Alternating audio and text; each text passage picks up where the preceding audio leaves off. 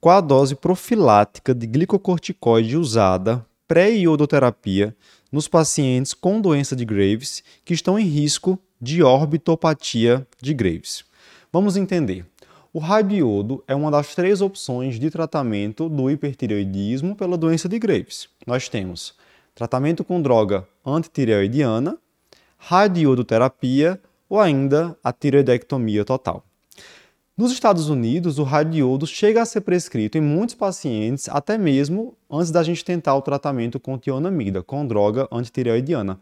Mas essa não é uma realidade no Brasil. Aqui a gente acaba iniciando, na maioria dos casos, tratamento com droga antitireoidiana e reservando a terapia definitiva com radiodo ou cirurgia para aqueles pacientes que apresentam recidiva ou que não têm bom controle com tionamida ou ainda que apresentam algum efeito adverso grave relacionado ao uso da tionamida.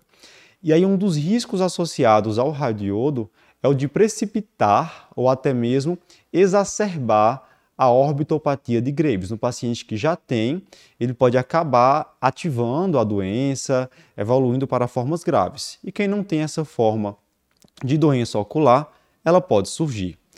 Então a gente tem que entender primeiro quais são os pacientes de risco de apresentar esse desencadeamento ou ainda ativação da ortopatia e o que a gente pode fazer para prevenir que ocorra essa ativação. O principal fator de risco para esse agravamento da orbitopatia após tratamento com radiodo é o tabagismo. Então já coloca aí na sua lista como sendo um grupo de alto risco para que ocorra ativação ou piora após o tratamento com radiodo. Outro grupo de risco são pacientes que apresentam TRAB elevado, e aí um ponto de corte colocado nas diretrizes é maior que 8,8. A gente também considera de maior risco pacientes que apresentam hipertireoidismo mais grave e aqueles que têm uma orbitopatia já ativa mais leve. Por que leve? Porque nos casos moderados a graves ou na orbitopatia com risco de perda de visão, a gente nem indica tratamento com radiodo. Mas nos pacientes com ortopatia ativa leve, o iodo pode ser prescrito desde que a gente faça a profilaxia com glicocorticoide. Então vamos lá.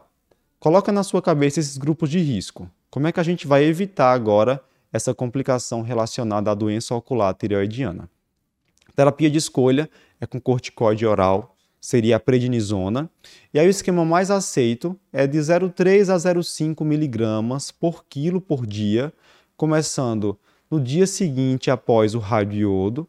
O paciente vai manter essa dose por um mês e depois ele faz desmame e retirada progressiva ao longo de mais de dois meses. No total, ele teria aí três meses de uso de corticoide oral para prevenir essa exacerbação da ortopatia de Graves. Além desse cuidado que a gente tem com a doença ocular tireoidiana, o ideal é que o paciente que vai ser submetido ao tratamento com radiodo esteja o mais próximo possível de um eutireoidismo com tionamida, para que então receba o radiodo. O iodo ele desencadeia uma inflamação, uma tireoidite, e de forma transitória nos primeiros dias pode haver até mesmo uma piora dos sintomas de hipertireoidismo.